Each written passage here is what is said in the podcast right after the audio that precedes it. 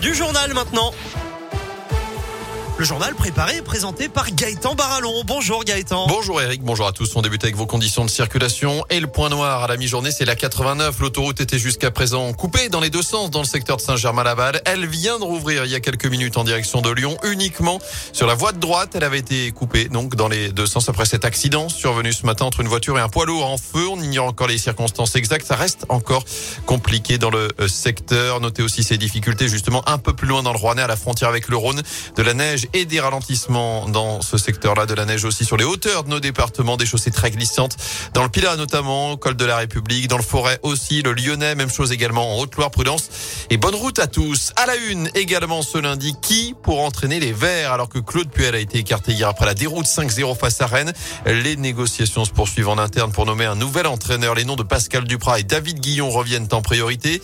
En attendant, c'est un intérim qui pourrait être assuré, mais le club aussi se réorganise. Loïc Perrin prend du galon. L'ancien capitaine emblématique des Verts vient d'être nommé coordinateur sportif. Il récupère l'une des nombreuses fonctions de Claude Puel jusqu'à présent, manager général du club. Loïc Perrin qui aura donc pour mission, je cite, de mettre son expérience, sa parfaite connaissance du club et du football professionnel au service de la stratégie sportive stéphanoise selon un communiqué de la SS en attendant le nom donc de ce nouvel entraîneur.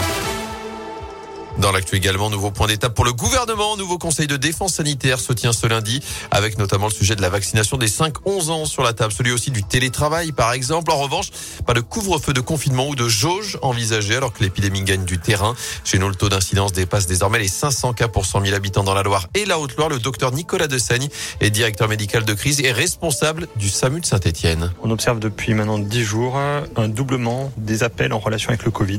Il y a une vraie augmentation globale. Actuellement, en réanimation. Il y a une trentaine de patients qui sont euh, sur notre territoire en réanimation et qui ont le Covid. Sur ces 30 patients, les deux tiers ne sont pas vaccinés. Donc je pense que le message est clair. Hein. Et sur le tiers qui reste, ce sont des gens qui sont fragiles, qui malgré une vaccination bien conduite, ont des facteurs qui font que leur système, leur système immunitaire ont plus de mal à, se défendre contre, contre une agression d'un virus. Et la Loire où la préfète a déjà prévu de nouvelles mesures dès demain avec l'instauration notamment du pass sanitaire pour tous les marchés de Noël. Le rétablissement également du port du masque en extérieur dans les communes à forte densité de population. On devra en savoir plus dans la journée. En bref, 62 personnes interpellées après les violences en marge du premier meeting d'Éric Zemmour. C'était hier à Villepinte, près de Paris. Les militants de SOS Racisme ont été violemment pris à partie. Certains ont reçu des coups, des chaises leur ont aussi été jetées dessus. Vous a mis la vidéo sur radioscoop.com. Des journalistes de l'émission Quotidien ont dû être mis en sécurité. Même Éric Zemmour a été blessé au poignet juste avant de monter sur scène. Enfin, les chiffres du Téléthon, plus de 73 millions d'euros de promesses de dons ont été récoltés, dont 283 000 dans la Loire, plus de 79 000 en Haute-Loire. Le 36-37 fonctionne encore jusqu'à vendredi.